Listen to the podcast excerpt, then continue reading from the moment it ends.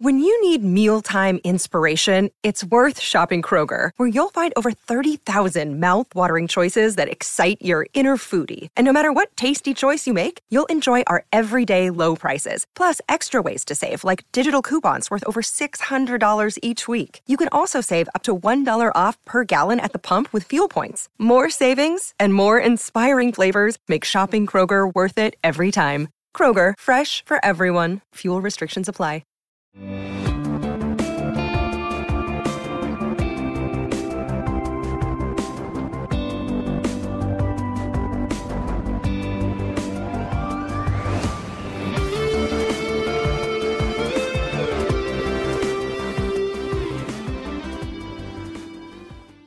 amigos? Bienvenidos a Descifrando Laberintos, el podcast del doctor Mario Guzmán Sescos, profesor de psicología en Trinity Christian College en la ciudad de Chicago. Como saben, Descifrando Laberintos es un espacio para reflexionar desde la psicología, la filosofía y la religión sobre los temas que nos afectan para que podamos vivir plenamente y hacer frente a la adversidad. En cada episodio buscamos descifrar un laberinto relacionado a la salud mental o al desarrollo humano y además recomiendo un libro, una película o un documental que ayude a ampliar el tema. El día de hoy vamos a estar tratando de descifrar un laberinto sumamente interesante. El tema es ¿por qué los adolescentes no escuchan a sus mamás? Pero antes de que hablemos sobre este tema, quiero hacerles una invitación y eso es a que apoyen eh, la producción de este podcast. Em, ustedes pueden hacerlo de distintas maneras. La primera es que ustedes pueden suscribirse a este podcast desde la plataforma en que ustedes lo estén escuchando o viendo. Y ahí en esa plataforma te invito a que dejes una calificación de cinco estrellas. Si lo estás viendo por YouTube, suscríbete al canal, deja tu like, deja tus comentarios y con mucho gusto te voy a dar respuesta directamente a los comentarios. También si tú lo estás escuchando en Spotify o en otras plataformas, puedes dejar tus comentarios Vas a ver un link en la descripción de este programa, de este episodio, en donde puedes dejar tus comentarios y con mucho gusto voy a darles respuesta en el próximo episodio. Así que ya sabes, te invito a que te suscribas, dejes tu calificación, comparte los episodios para que lleguen a más personas. La otra forma en la que tú puedes apoyar la producción de este podcast es económicamente. En la descripción de este episodio vas a ver un link donde tú puedes hacer clic y ahí te va a llevar a la página de Anchor, en donde vas a poder decidir si quieres apoyar con un dólar al mes, con cuatro dólares al mes, con diez dólares al mes, con lo que tú quieras. Tú puedes poner la cantidad que tú quieras y puedes dejar de apoyar cuando quieras, ¿ok? Puedes hacerlo por una vez o puedes ser por varias veces, como tú gustes. También si estás en YouTube, vas a ver que hay un corazoncito ahí en la descripción del episodio. Ahí puedes hacer clic y ahí puedes dejar tu aportación económica. Créanme, su aportación económica, sus likes, sus, suscribirse, el que lo compartan con más personas, es de gran ayuda para que podamos seguir desarrollando este programa, este podcast para todos ustedes. Finalmente, quiero invitarlos, quiero invitarlos a que adquieran mis libros, el libro La transformación del adolescente, una guía para padres y profesionales de adolescentes y el libro Lucas 24, 24 días, 24 reflexiones. Voy a dejar estos libros, ya vi que en YouTube puedo poner una tienda, voy a trabajar en eso, espero los próximos días ya tener la tienda lista para que ustedes puedan ir y comprarlos directamente desde la tienda de YouTube. También voy a agregar ahí un link a mi seminario en línea La transformación del adolescente, que puede ser un gran complemento al libro La transformación del adolescente. Finalmente, decirles, Descifrando Laberintos se encuentra en todas las plataformas. Está en Spotify, en Apple Podcasts, Google Podcasts, Amazon Music, um, Anchor, YouTube y más plataformas. Así que los invito a que lo busquen en la plataforma de su preferencia. Muy bien, vámonos pues a hablar sobre por qué los adolescentes no escuchan a su mamá. Y tendríamos que decir eh, primero que, bueno, esta es una queja que escucho constantemente. Tanto las señoras en mi consulta como cuando doy conferencias se acercan y me dicen, ¿por qué mis hijos ya no me escuchan como me escuchaban antes? ¿Por qué pareciera que les hablo y les entra por un oído y les sale por otro oído? Pero si alguien más les dice las cosas, ah, vaya que a esa persona sí le prestan atención. O a veces me dicen, ¿por qué al papá sí le hacen caso y a mí no me hacen caso? Esto es una experiencia común para muchas mamás, no solamente para algunas cuantas, muchas mamás. Vamos a verlo en un momento más. También es verdad, em, tendríamos que preguntarnos, ¿pero es verdad? Sí, la, respuesta es sí, es verdad. Muchas mamás lo experimentan. Pero ¿por qué sucede esto? ¿Qué está detrás del hecho de que los adolescentes dejan de escuchar a sus mamás? Bueno, pues estas y muchas otras respuestas eh, o preguntas vamos a tratar de responder el día de hoy en este episodio. Y también voy a tratar de ofrecer algunas estrategias para que mamás, ustedes en la casa, puedan mejorar su comunicación con sus hijos y puedan seguir teniendo un impacto positivo en el desarrollo de sus hijos. Muy bien, pero para ello tenemos que hablar eh, sobre algunas hipótesis que les traigo aquí, hipótesis basadas en investigación, basadas en evidencia también basadas en la observación clínica que he tenido, la experiencia clínica que he tenido. Y al final les voy a hablar de una investigación que acaba de salir y que me parece extraordinaria, en donde les voy a compartir los resultados de esta investigación. Vamos pues a la primera hipótesis, a la primera eh, razón de por qué los niños dejan de escuchar a sus mamás. Y esto tiene que ver con el desarrollo cognitivo. Eh, en psicología llamamos desarrollo cognitivo a los procesos mentales que tenemos y cómo estos procesos se van desarrollando a través del tiempo. La inteligencia, el razonamiento, los pensamientos, la imaginación, la capacidad para hacer operaciones matemáticas, la capacidad para entendernos a nosotros mismos, etcétera. Todo esto es parte de esa palabra eh, digamos, eh, sofisticada que llamamos cognición, ¿no? que son estas habilidades mentales que tenemos. El psicólogo suizo Jean Piaget hablaba que hay cuatro etapas por las cuales este desarrollo eh, cognitivo va a tener efecto o va a tener lugar. La primera de esas etapas es la etapa sensoriomotora, la segunda etapa es la etapa preoperacional, la tercera etapa es la etapa de operaciones concretas y la cuarta etapa, etapa es la de operaciones formales. Esta etapa de operaciones formales, que es la etapa en la que se encuentran los adolescentes, es una etapa muy interesante porque es cuando ya hacen uso formalmente de esas operaciones mentales. Los adolescentes ya son capaces de poder hacer análisis desde la lógica, poder identificar contradicciones, poder hacer hipótesis y teorías sobre las situaciones que ellos están viviendo.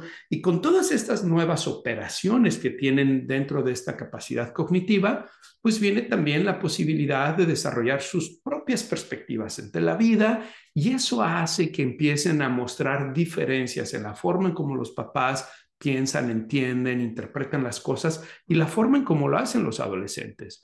Y por lo tanto existe un distanciamiento, a veces ideológico, a veces de pensamiento, y también los lleva a escuchar menos lo que los papás tienen que decir, porque ahora los adolescentes están más interesados en lo que ellos tienen que pensar más que en lo que los papás tienen que decirles. Entonces, esa es la primera pista. Necesitamos entender que los adolescentes han, han pasado de una etapa de un pensamiento eh, menos desarrollado a una etapa de un pensamiento más desarrollado y por lo tanto tienen ahora una necesidad de eh, generar sus propias ideas, de diferenciarse de la forma en que los papás piensan, la forma en que los papás entienden las cosas y eso va a generar un distanciamiento. Esa es la razón número uno.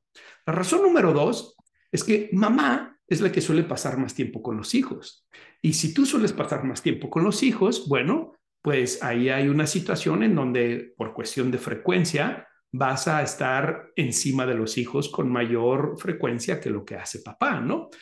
Correcciones, regaños, castigos, indicaciones. Y lo que sucede es que, bueno, si tenemos una persona que está diciéndonos este tipo de cosas con cierta frecuencia, pues puede ser incómodo, puede ser molesto. Y entonces cuando ven al papá, que tal vez el papá mm, no está tan involucrado en el día a día, en muchas de las actividades, como puede ser la tarea, puede ser el arreglo de la casa, puede ser el baño, etcétera, pues entonces hay una mayor disposición a escuchar lo que el papá tiene que decir. Muchas mamás se quejan en mi consulta y me dicen, es que yo soy la mala del cuento. Cuando eh, papá no está en casa, soy yo la que tiene que regañar, soy yo la que tiene que dar las indicaciones. Y cuando llega papá, todo es juego, todo es pasarla bien, el papá quiere convivir con ellos, ¿no? Y lo entiendo, sin duda debe de ser una experiencia frustrante, porque es verdad, mientras más le estás diciendo las cosas a los hijos, pues eso está impactando la calidad de la relación. Pero algunas mamás llevan esto a una posición que no creo que sea conveniente. Y esa posición es que ven al papá como una figura de amenaza, ¿no? Es decir, eh, les dicen a los hijos cosas como, vas a ver cuando venga tu papá, ¿no? Vas a ver, te voy a acusar con tu papá, ya estoy harta de que no me hagas caso y cuando venga tu papá le voy a decir. Entonces, cuando llega el papá, muchas veces lo que escucha, la primera queja es la mamá diciendo, tu hijo o tu hija no hace esto, esto y esto y necesito que hables con ellos o necesito que los castigues o necesito que los regañes. Y entonces lo que sucede es que la figura del padre empieza a ser una figura, por un lado, que está ausente, que no está eh, teniendo esa participación en las actividades diarias con los hijos y por otro lado es una figura que cuando llega y está presente se convierte en una figura más bien amenazante, punitiva, ¿no? Y entonces creo que no es conveniente. Tampoco digo que sea conveniente que sea la mamá la que tenga que llevar a cabo constantemente los regaños, las consecuencias, los castigos, porque entonces lo que sucede es que se ve a mamá como la mala y a papá como el bueno, ¿no? Y tampoco es eso de eh, apropiado para el desarrollo de los hijos. Lo que es realmente apropiado es que tanto papá y mamá se puedan ver como un equipo, como una figura que lo que dice mamá dice papá y lo que dice papá dice mamá, de tal manera que los hijos sepan que no va a haber división entre papá y mamá, que no va a haber la posibilidad de voy a ir y le voy a decir a mi papá porque mi papá me va a decir que sí, o voy a ir y le voy a decir a mi mamá porque mi mamá me va a decir que sí. Y entonces generar estas situaciones, digamos, de, de, de, división dentro de la relación de pareja y dentro de la relación familiar, ¿no? Y creo que es importante que los papás puedan ver la importancia de poder contribuir, de poder involucrarse en las actividades diarias de los hijos sin duda, hacer esto va a quitarle tensión a la relación de la mamá con los hijos, va a ayudar que haya como un equilibrio en esa responsabilidad de la crianza con los hijos y a los hijos les va a ser de mucha importancia, les va a ser de mucha ayuda porque una forma, una cosa es la forma en que mamá maneja las situaciones y otra cosa es la forma en que papá maneja las situaciones y los hijos se pueden ver beneficiados por el manejo que ambos hacen de las situaciones, ¿ok? Si bien estaba diciendo que es importante que tengan los mismos parámetros, que al final haya un consenso en lo que mamá y papá aprueban o desaprueban, permiten o no permiten, también es, es verdad que hay una diferencia en los estilos en cómo lo hacen. Y a eso me refiero con que los hijos se pueden beneficiar de eso. Si tú eres un papá, te invito a que escuches el episodio de El amor y la fortaleza del padre, que si mal no recuerdo, creo que es el episodio número 7, me parece. Y en ese episodio eh, hablo de la importancia de la figura del padre en el desarrollo de los hijos y cómo la ausencia de la figura del padre ha mostrado a través de la investigación de tener efectos negativos en el desarrollo de los hijos. Hay un aumento en las conductas criminales, un aumento en la deserción escolar, problemas académicos, abandono del hogar, hay un aumento en la promiscuidad sexual, embarazos adolescentes, consumo de sustancias, fracasos matrimoniales, menor empleo, en fin, la presencia de papá es muy importante en el desarrollo de los hijos y también es muy importante para la mamá porque quita un poco esta tensión que estábamos diciendo que se da como resultado de la frecuencia em, eh, en las indicaciones, correcciones y manejos conductuales que la mamá tiene que hacer con los hijos. Pero la tercera em, posible causa de por qué los adolescentes dejan de escuchar a la mamá es porque las mamás suelen dar más indicaciones y advertencias, pero poner menos consecuencias que lo que hacen los papás. Es muy común escuchar a las mamás, yo aquí voy a ventanear a mi esposa, pero yo escucho a mi esposa que cuando vamos a salir a algún lugar, voltea y les dice a mis hijos, es hora de irnos. Y después a los dos minutos, ya están todos listos, ya nos vamos a ir. Y después a los dos minutos, ok, ya tenemos que irnos, vámonos todos al coche. Pero mientras ella sigue haciendo cosas. Y mi esposa es una mujer extraordinaria, la amo, la admiro, es una excelente mamá. Pero esto que hace mi esposa no es solamente mi esposa, es muy común que las mamás en general dan indicaciones más veces que los papás. También lo hacen cuando tiene que ver con eh, contener conductas. Por ejemplo, las mamás suelen decir cosas como, ya son las 8 de la noche, ya tienen que irse a dormir. Y los hijos voltean y dicen, ay, mamá, danos cinco minutos más, por favor, está muy padre la televisión, la película que estábamos viendo. Y la mamá voltea y dice, ok, pero solo cinco minutos, ¿eh? Y pasan 5 o 10 minutos y al ratito la mamá dice, ¡ey, ey, ey, ya váyanse a dormir! Y los niños pueden voltear y decir, mamá, por favor, déjanos un poquito más. Y las mamás suelen negociar más esas situaciones, suelen permitir más esas situaciones y los niños van aprendiendo eso. Los papás, en cambio, suelen tener una posición más tajante, menos permisiva en este tipo de cosas. Es más común que los papás varones digan cosas como, ya nos vamos, y realmente se refieren a, ya nos vamos, ya estoy listo para irme, es momento de que se salgan de la casa. O voltean y dicen, es hora de irse a dormir. Y si ceden a la petición de los hijos y dicen, ok, cinco minutos, es más común que los papás lleguen y digan, les dije cinco minutos, apagan la televisión y se van a dormir. Esto no lo digo yo, hay investigación que respalda esto. Y es importante saber que esto no es ni bueno ni malo. No quiere decir que la forma en que el papá lo hace es mejor que la forma en que la mamá lo hace. Creo que son dos formas de aproximación con los hijos distintas, que ambas tienen sus beneficios. En el caso de los papás, bueno, eh, los hijos aprenden a que hay indicaciones que se deben de seguir, que no se pueden postergar, y que de hacerlo pueden haber consecuencias. Pero con las mamás permite ver que también hay cierta flexibilidad y que es importante la negociación, que es importante poder ver el contexto. Es que muchas veces las mamás tienen esa capacidad que los papás no tenemos de ver el contexto y de darse cuenta, mira, por fin se están llevando bien, todo el día se estuvieron peleando y ahorita que ya es la hora de irse a dormir, se están llevando bien, están viendo la película tranquilos, están jugando y, lo están haciendo de una manera positiva. Y entonces las mamás suelen ser más permisivas en ese sentido, ¿no? Entonces, esa es una tercera razón de por qué eh, los adolescentes pudieran estar escuchando menos a la mamá. De alguna manera saben, mi mamá va a decir las cosas diez veces, ¿no? Esta es una queja, por cierto, que con mucha frecuencia escucho, que me dicen las mamás, no sé por qué, pero tengo que decirle las cosas diez veces para que me haga caso. Y algo que quiero invitarlos a que reflexionen es que es falso. Los papás no tienen por qué decir las cosas diez veces para que les hagan caso. En realidad eso es un indicador de lo que estamos hablando, de que los hijos ya aprendieron. Aprendieron que hay unas instrucciones que a veces se dan y no llegan consecuencias a ellas. Entonces, si bien dije que es bueno que existan estos dos estilos, también creo que es importante que las mamás vean que ahí hay un área de oportunidad, mamás. Si ustedes están dando indicaciones e indicaciones y no llegan consecuencias, los hijos aprenden. Es un poco como la historia de Pedro y el lobo. ¿Se acuerdan de esa historia? ¿No? Ahí viene el lobo, ahí viene el lobo, ahí viene el lobo, hasta que ya nadie le creía, ¿no? Y entonces, como ya nadie le creía, le dejaron de hacer caso hasta que un día realmente llegó el lobo. Muy bien, vamos al número cuatro. Eso tiene que ver con algo que a muchos papás les cuesta trabajo entender. Y tiene que ver con el propósito de la adolescencia. ¿Cuál es el propósito de la adolescencia? Quiero invitarte a que te lo cuestiones, te lo preguntes por un momento. ¿Cuál es el propósito de la adolescencia?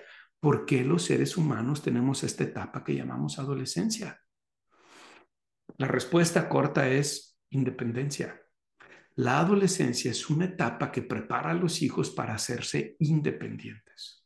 Es una etapa de exploración, es una etapa de aprendizaje, es una etapa en donde ellos dejan de ser niños para convertirse en mujeres o en hombres y por lo tanto ser capaces de abrirse camino en el mundo.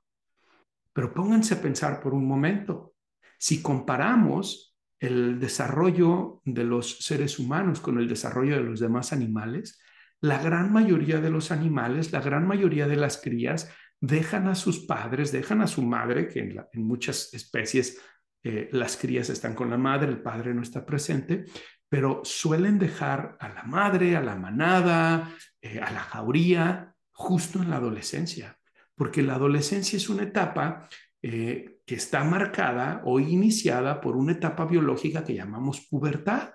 Y la pubertad tiene el objetivo de la madurez sexual, es decir, de la posibilidad de reproducción.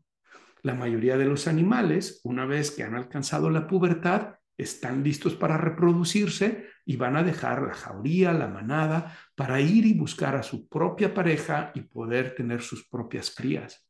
Si se quedan, si se quedan con con esa jauría, con esa manada, con ese grupo, lo que sucede es que tienen menos probabilidades de encontrar esa pareja, menos probabilidades de procrear, de mm, transmitir sus genes y además disminuye la posibilidad de acceso a los alimentos. Por eso incluso vemos que en el caso de los felinos, por ejemplo, eh, ustedes pueden ver cómo las mamás, guepardos, leopardos, tigres, han estado enseñando a sus crías durante un tiempo considerable, normalmente alrededor de un año, les han estado enseñando las eh, técnicas de cacería, las técnicas de rastreo, pero llega un momento en donde la mamá se va y al día siguiente los hijos se despiertan y ya no ven a la mamá, porque es justamente esa etapa en donde la pubertad ha entrado, donde son sexualmente maduros y donde ahora tienen que salir a abrirse camino por ellos mismos. La diferencia es que los seres humanos tenemos procesos más complejos que la mayoría de los animales. No es solamente un proceso biológico de madurez sexual para el que nosotros podamos abrirnos camino en la vida, sino que también hay un proceso emocional, psicológico, cognitivo y social. La mayoría de los adolescentes están entrando a la pubertad ahora entre los 11 y los 13 años. ¿Cuántos de nosotros diríamos que ya están listos para abrirse camino en el mundo? Es una locura. Incluso ahora que nuestra sociedad se ha tecnificado tanto y que se ha hecho tan compleja, se está, estamos viendo un fenómeno en donde los adolescentes están alargando más ese proceso de independencia y donde ahora vemos chicos 24, 28, 30 o más años que siguen viviendo con los papás porque les está resultando difícil independizarse. Y hay muchos factores, de hecho tengo un artículo en mi página de internet donde hablo de esto, Em, pero hay muchos factores que están influyendo. A veces son los papás que, que, que, proveen de todo y que generan una situación de mucha comodidad para los hijos y los hijos dicen, ¿para qué me voy? Aquí estoy muy cómodo, ¿para qué lo dejo? Pero por otro lado, es verdad que ahora el mundo se está haciendo más complicado. Antes si las personas tenían preparatoria, podían acceder a un buen trabajo. Después se pidió licenciatura y de ahora se pide maestría o doctorado para acceder a un buen trabajo. Y después vemos los sueldos y los sueldos son muy bajos. Eh, en el pasado, con la misma actividad que ahora alguna persona joven está realizando, en el pasado esos ingresos representaban más era más fácil generar riqueza que lo que es ahora para muchos jóvenes. Entonces, eso está alargando el proceso de la adolescencia también. Pero a pesar de todo eso, a pesar de que no somos como los animalitos y que tenemos esta experiencia de la pubertad y seguimos con con nuestra familia, con nuestra manada, con nuestro grupo y que tenemos procesos que son más complejos como los procesos emocionales, psicológicos y sociales, a pesar de eso, la adolescencia tiene el objetivo de la independencia, de preparar al niño o a la niña en convertirse en adultos independientes, autónomos, capaces de ir a abrirse camino por la vida. Tal vez algunos de ustedes van a decir, no es tanto independiente, Mario, como eh, interdependientes. Ok, lo entiendo, todos estamos conectados, ¿no? No estoy, no estoy eh, negándolo, pero creo que saben a lo que me refiero. Me refiero a la capacidad de que ellos puedan desarrollar eh, recursos por sí mismos, que puedan eh, encontrar una forma de sostenerse y encontrar una pareja con quien empezar un camino, un proyecto por sí mismos, ¿no? Y eso se está haciendo más difícil en los adolescentes.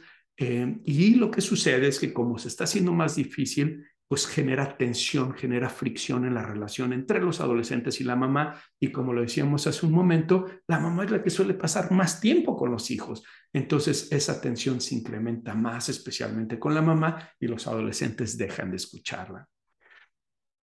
Y aquí quiero compartirles una historia extraordinaria de un libro maravilloso Claro, es una historia eh, enfocada, dirigida al desarrollo psicológico de los varones, ¿ok?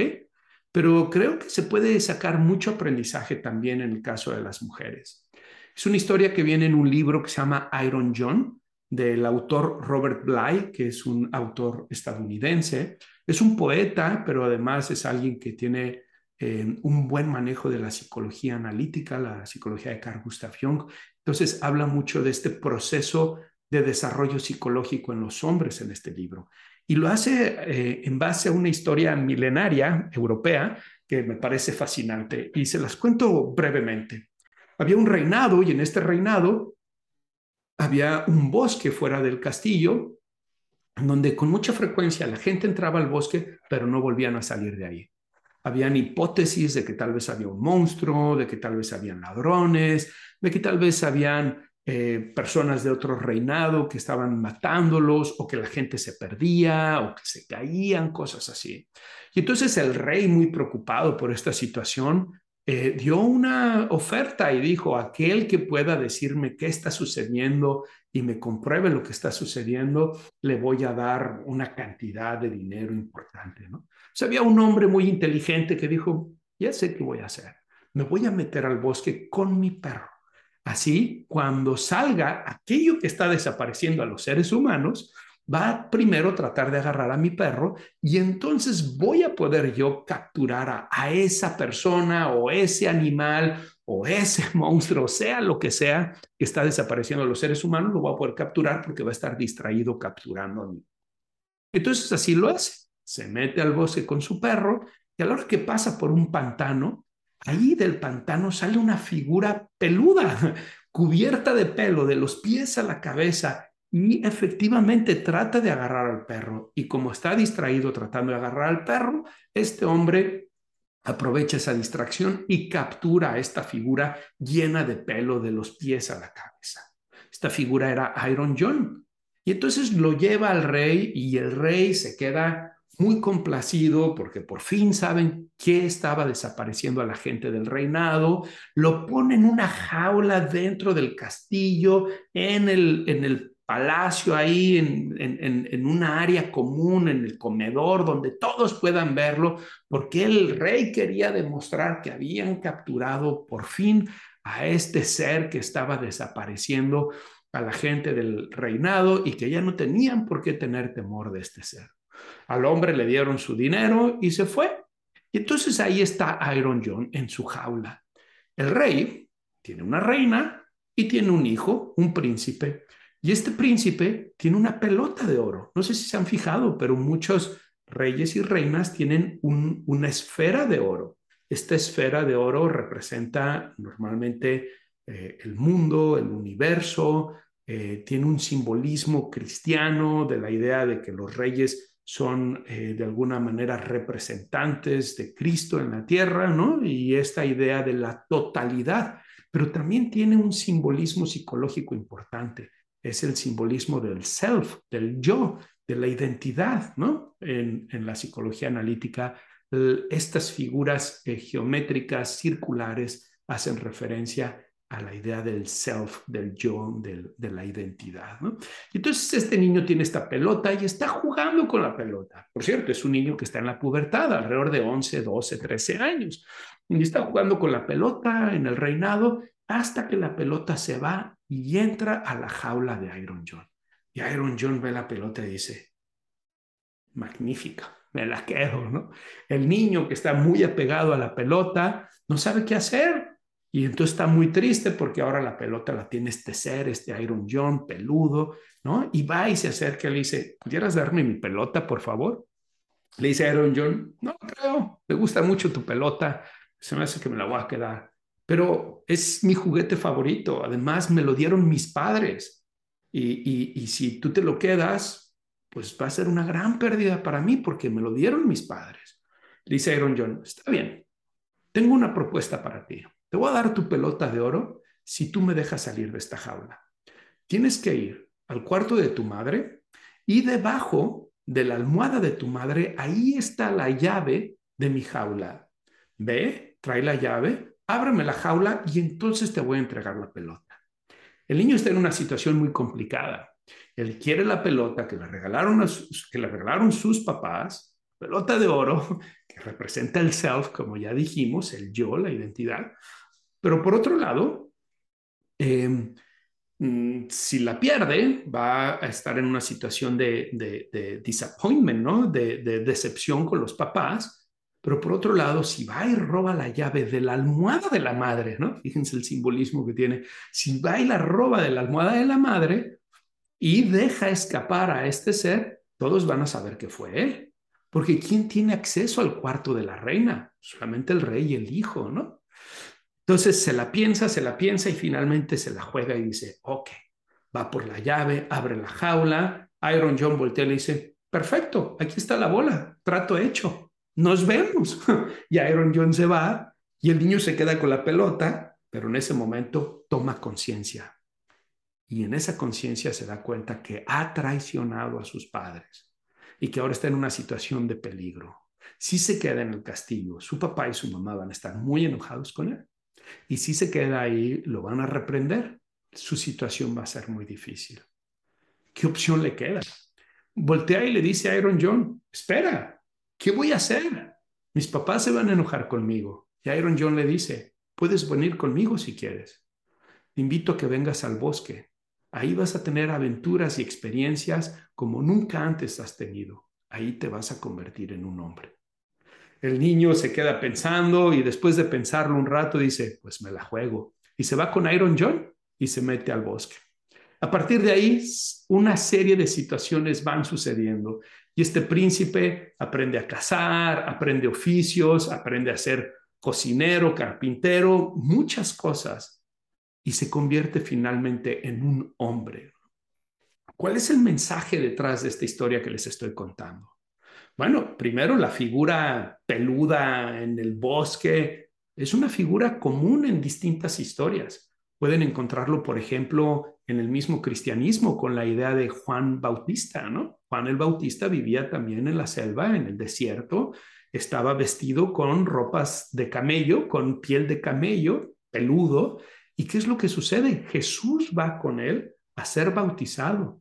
Y una vez que es bautizado, empieza su ministerio. Es como una forma de rito de iniciación. Quiero ser cauto aquí porque grandes teólogos como el Papa Benedicto XVI dicen, no, no, no, no, no, cuidado, no es una iniciación tipo New Age, pero a pesar de eso es un bautismo y el bautismo es un rito de iniciación y es justo a partir de ese momento que inicia su vida pública Jesús sale del anonimato y entra en una vida pública a cumplir su misión para la cual él fue encomendado. Fíjense cómo con Iron John sucede lo mismo. Deja la seguridad de papá y mamá para ir a conquistar la independencia.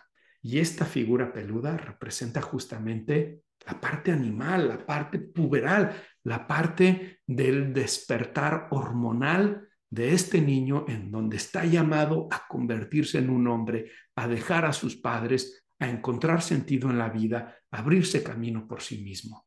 Todos nuestros hijos están llamados a hacer eso también.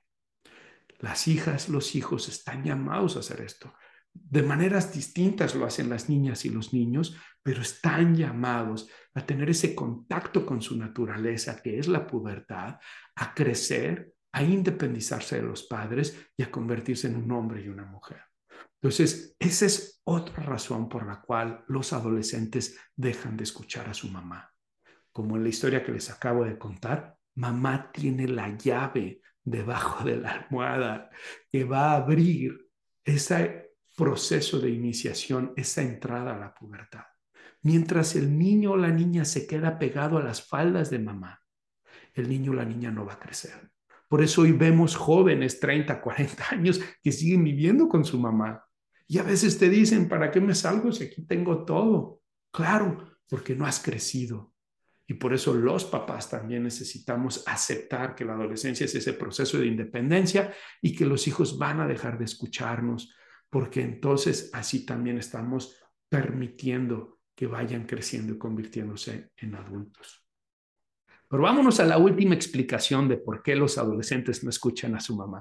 Y esta es una, explicación muy interesante. Fíjense que acaba de salir una investigación, déjenme les digo el nombre del journal eh, para que sepan ustedes, es el The Journal of Neuroscience, ¿ok? Es un journal muy importante del Society of Neuroscience y en este journal publicaron esta investigación bajo el título a neurodevelopmental shift in reward circuitry from mothers to non-familial voices in adolescence. Eh, un cambio neuro, eh, en el neurodesarrollo, en los circuitos de recompensa de la madre a voces no familiares en adolescentes. Déjenme les digo, les voy a leer lo que dice este artículo. Hice la traducción al castellano, así que se las voy a leer para que puedan comprender la información que dicen. Les voy a leer solamente dos partes de esta investigación. La primera son las conclusiones de los autores y la segunda es como una explicación de estas conclusiones. Y dicen, usando imágenes cerebrales funcionales del procesamiento de la voz humana en niños y adolescentes de 7 a 16 años, demostramos distintas firmas neuronales para la voz de la madre y las voces no familiares en el desarrollo de niños y adolescentes en los sistemas de recompensa y valoración social, instanciados en el núcleo accumbens y la corteza prefrontal ventromedial. Estas regiones del cerebro, eh, les voy a tratar de traducir un poquito lo que les acabo de leer, estas regiones del cerebro son las que se encargan justamente de la experiencia de recompensa, ¿ok? Es, el circuito dopaminérgico de recompensa, donde se activa la experiencia de recompensa, donde cuando nosotros estamos haciendo actividades que nos resultan placenteras, van a ser procesadas desde estas regiones cerebrales, pero no solamente situaciones placenteras, sino también situaciones sociales. Hay una relación entre la experiencia social y la experiencia de recompensa en nuestro cerebro. Mientras que los niños más pequeños mostraron una mayor actividad en estos sistemas cerebrales para la voz de la madre en comparación con las voces no familiares, los adolescentes mayores mostraron el efecto opuesto, con una mayor actividad para la voz no familiar en comparación con la voz de la madre. ¿Qué quiere decir esto? Los niños chiquitos se activa esa región más cuando escuchan a la mamá que cuando escuchan a personas no familiares. Pero en los adolescentes es lo opuesto. Cuando escuchan a la mamá, muestran menos actividad en esa región cerebral que es tan importante para la interacción social que cuando escuchan a alguien no familiar. Nuestro enfoque proporciona una plantilla para examinar los cambios de desarrollo en la recompensa social y la motivación en personas con deficiencias sociales pronunciadas, incluidos los adolescentes con autismo. Y voy a leerles la conclusión o la interpretación de esta conclusión. Los autores dicen, aquí mostramos que este cambio se refleja en la actividad neuronal medida a partir de regiones de procesamiento de recompensas en respuesta a breves muestras vocales. Cuando los niños más pequeños escuchan la voz de su madre, las regiones de procesamiento de recompensa muestran una mayor actividad en comparación con cuando escuchan voces desconocidas o no familiares. Sorprendentemente, los adolescentes mayores muestran el efecto contrario. Con una mayor actividad para la voz no familiar, en comparación con la voz de la madre. Los hallazgos identifican la base cerebral del cambio de orientación social de los adolescentes hacia compañeros sociales no familiares y proporcionan una plantilla para comprender el desarrollo neurológico en poblaciones clínicas. En concreto, no solamente es el desarrollo cognitivo, no solamente es la frecuencia con la que mamá da instrucciones, castigos y regaños porque es la que pasa más tiempo con los hijos. No solamente es que las mamás dan más indicaciones y, e implementan menos consecuencias a los hijos. No solamente es que la adolescencia tiene el objetivo de la independencia y que tienen que abrirse camino como la historia de Iron John, sino que además de todo eso, el cerebro de los adolescentes funciona distinto al cerebro de los niños en cuanto a la reacción que experimentan cuando escuchan la voz de mamá versus la voz de alguien que no es mamá. Los niños cuando escuchan a mamá se activa esta zona de recompensa social que hay en el cerebro, lo cual los hace sentirse bien y prestarle atención a la mamá. Los adolescentes, cuando mamá les habla, no se activa de la misma forma que cuando otras personas les hablan, se invierte el proceso. Los adolescentes experimentan más entusiasmo e interés en escuchar a alguien que no sea la mamá, que a la mamá. Y esto es un proceso neurológico también que de alguna manera viene a apoyar justo las demás explicaciones que les estaba dando, porque ahora los adolescentes necesitan abrirse camino y para eso necesitan ir al mundo en lugar de quedarse solamente en la casa.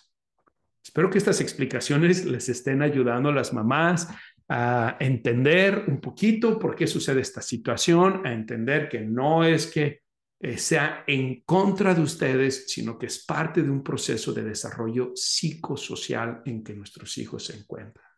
Pero ustedes van a decir, pero Mario, entonces ¿qué? Ahora me tengo que quedar de brazos cruzados, tengo que dejar que mi hijo o mi hija ya no me escuche y que escuche a los demás. Por supuesto que no. Lo que tenemos que hacer es que tenemos que reinventar la relación con los adolescentes. Si tu mamá te sigues relacionando con tus hijos adolescentes, ¿cómo lo hacías cuando ellos eran niños? Vas a tener más conflicto, más rechazo, más distanciamiento y menos posibilidad de influir en tus hijos adolescentes.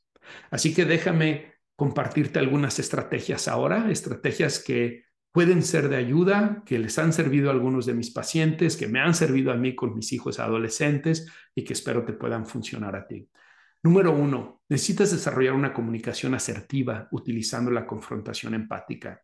En el episodio número 8 de Descifrando Laberintos explico este método que se llama la confrontación empática, un método basado en tres etapas, un mensaje de empatía, un mensaje de confrontación y un mensaje de propuesta. Este método te va a ayudar a poder expresar tus ideas sin que tus hijos se sientan no escuchados o comprendidos y por lo tanto que estén más abiertos a escuchar tus comentarios. Al mismo tiempo te va a permitir ejercer tu autoridad de una manera positiva, no de una manera impositiva. Te invito a que escuches el episodio número 8 para que aprendas esta estrategia de la comunicación eh, asertiva basada en la confrontación empática. La número dos, mamá, necesitas pensar dónde, cuándo y cómo vas a transmitir tu mensaje a tus hijos adolescentes. Muchas veces eh, las mamás se sienten frustradas por la conducta que están teniendo los hijos y entonces les hablan en momentos en donde ellas tienen poco control control del contexto y control de ellas mismas. Y esa es como la receta para el fracaso. Es mejor que hables con tu hijo en un espacio donde no hayan muchas distracciones, en un espacio donde tú te sientas con calma, con tranquilidad, con seguridad, y no en un espacio donde te sientas observada, te sientas juzgada, donde te avergüences por lo que está sucediendo. Por otro lado, es importante que pienses cómo tu hijo o hija va a estar más receptivo si tú lo regañas, lo hablas o le das una instrucción en frente de sus amigos, en frente de sus compañeros, se va a sentir avergonzado y es más probable que reaccione de una manera negativa contigo. Busca un espacio silencioso, que no hayan muchas distracciones, no hayan muchas personas y habla ahí con tu hijo o con tu hija y piensa en ese cómo que es utilizando la confrontación empática. Por ejemplo, entiendo que tienes muchas ganas de acudir a la fiesta y me encantaría que puedas ir a la fiesta. Sin embargo, no has hecho tu tarea. Y tú y yo teníamos un acuerdo de que para ir a esa fiesta tú tenías que terminar tu tarea. Por lo tanto, te invito a que dejes de estar eh, eh, eh, discutiendo conmigo, distrayéndote con el teléfono, distrayéndote con la televisión y te pongas a hacer la tarea. De lo contrario, no vas a poder ir a la fiesta, hija. Así que por favor, cumple con lo que habíamos dicho. Ese es un ejemplo de la confrontación empática, ¿se fijaron? Empatía, confrontación y propuesta. Ok. Número tres, tienes que utilizar explicaciones, razones y negociación. Cuando nuestros hijos son niños, es más fácil, porque ya lo vimos por este sistema cerebral, porque no están en ese proceso de independencia, es más fácil que sigan nuestras instrucciones e indicaciones y por lo tanto tener respuestas como sí mamá, sí papá, ahorita lo hago, son más comunes. Pero cuando son adolescentes, todo lo que vimos está apuntando en una dirección contraria. Y si tú no das explicaciones, no das razones o no negocias con tus hijos adolescentes, ellos se van a mostrar más resistentes. Explícales por qué les estás pidiendo o impidiendo lo que está sucediendo. Dales razones, justifícalas. ¿Y a qué me refiero con el tema de la negociación? Me refiero a que, por ejemplo, si tú quieres que, si tú crees que ya es momento de que tus hijos se vayan a dormir, puedes decirles, ya es hora de que se vayan a dormir. Quiero preguntarles qué vamos a hacer con la televisión que están viendo ahorita. ¿Quieren ver 10 minutos más o quieren verla mañana? Pero no puede ser más de 10 minutos. Los hijos cuando tienen esos márgenes se sienten tomados en cuenta. O, por ejemplo, cuando tus hijos vienen y te piden un permiso en particular, puedes escucharlos y decirles, mira, este fin de semana tenemos que hacer estas cosas como familia y veo que tú quieres hacer este permiso especial. ¿Qué propones? ¿Cómo podemos llevar a cabo ambas cosas? Déjalos que te den ideas. Tal vez son ideas que tú no habías considerado y tal vez pueden ayudarte a ver que tu hijo tu hija no están forzosamente en contra de esa convivencia familiar, sino que están a favor de esa convivencia con sus propios amigos y pueden tener una idea para conciliarlo. Si no tiene ninguna idea, entonces tú propone una idea. Puedes decirle, mira, yo lo que te propongo es que vamos primero al evento familiar y después puedes ir al evento con tus amigos. Mm, te propongo que vayamos dos horas al evento familiar y después te puedes ir con tus amigos tres horas, cuatro horas. ¿Qué opinas acerca de eso? ¿No? Entonces hay este manejo de la negociación. El tema de la habitación, que es un problema muy recurrente entre los papás y los adolescentes. En lugar de llegar y decirle, arreglas tu recámara en este momento, mejor le dices, quiero decirte que antes de que salgas de la casa, tu habitación tiene que estar recogida. Así que tú piensa, tú administra tu tiempo, pero antes de salir de la casa tiene que estar recogida. Si no está recogida, no vas a poder salir con tus amigos. Entonces, es tu hijo o tu hija que va a tener que administrar su tiempo en lugar de que llegues tú con una actitud impositiva. Como recientemente hablaba con una persona que me decía, que le decía a su hija, esto no es una democracia, esto es una tiranía y tú tienes que hacer lo que yo te digo. Me decía, ¿y cómo te funciona eso? ¿Qué resultado te está dando? No, pues no me está dando muy buen resultado. Por supuesto que no. Porque cuando hay una tiranía, cuando hay un, un modelo autoritario basado en la imposición, siempre, indudablemente, a lo largo de la historia de la humanidad, ha habido revolución. A la gente no le gusta ser sometida. A la gente le gusta ser convencida. Le gusta que se utilicen argumentos, que se les tome en cuenta. Yo le decía a esta persona, ¿no crees que es mejor ver la familia como un modelo democrático donde ustedes, papá y mamá, son los presidentes? Es decir, al final ustedes son la autoridad última y ustedes tienen veto para, para decir si va o no va, si se pasa o no se pasa. No, ustedes al final son la autoridad. Pero un buen presidente no es autoritario, sino autoritativo. Es una autoridad, crea un vínculo, una relación con sus ciudadanos y los, los escucha, toma en cuenta sus opiniones. Y por eso tenemos la Cámara de Diputados y de Senadores para que se hagan los debates y entonces las propuestas de ley vean si son o no son las apropiadas. Los papás pueden hacer algo semejante. Escucha la opinión de tus hijos, pregúntales qué piensan ellos acerca de decisiones importantes. No quiere decir que tú vas a hacer lo que ellos dicen, pero sí que los escuchas y los tomas en cuenta. Al final eres tú y tu cónyuge quienes van a tener que tener la última palabra pero si los involucras en el proceso, se van a sentir tomados en cuenta y se van a revelar menos. Cuatro, involucra al papá y baja la tensión con tus hijos. Papá necesita estar involucrado, mamá. Necesitas invitar a papá a que forme parte de las actividades diarias, a que conviva con sus hijos. Ya se, se van a estar preguntando cómo vamos a lograr eso. Y recientemente le decía en una conferencia a una mamá, te sugiero que no hagas desde la queja y reclamo. Nunca me ayudas, siempre lo hago yo, a ti no te importa. Porque la mayoría de los papás hacen un trabajo extraordinario, trayendo recursos a la familia y participando en la familia. Pero si tú crees que puede participar más, hazlo a través de reforzadores. Reforzadores son consecuencias después de las conductas que deseamos ver que incrementan la frecuencia de esas conductas. Así que si ves a tu marido que está, eh, digamos, colaborando en, en, cosas del quehacer o está colaborando en hacer la tarea con los hijos o está colaborando en arreglar a los hijos para la escuela, refuerza eso. Dile, gracias por ayudar, gracias por involucrarte. Para tus hijos y para mí es muy importante. Me encanta ver cómo eh, te relacionas con tus hijos, cómo cuando tú estás, ellos responden positivamente a ti. Te invito a que lo sigas haciendo.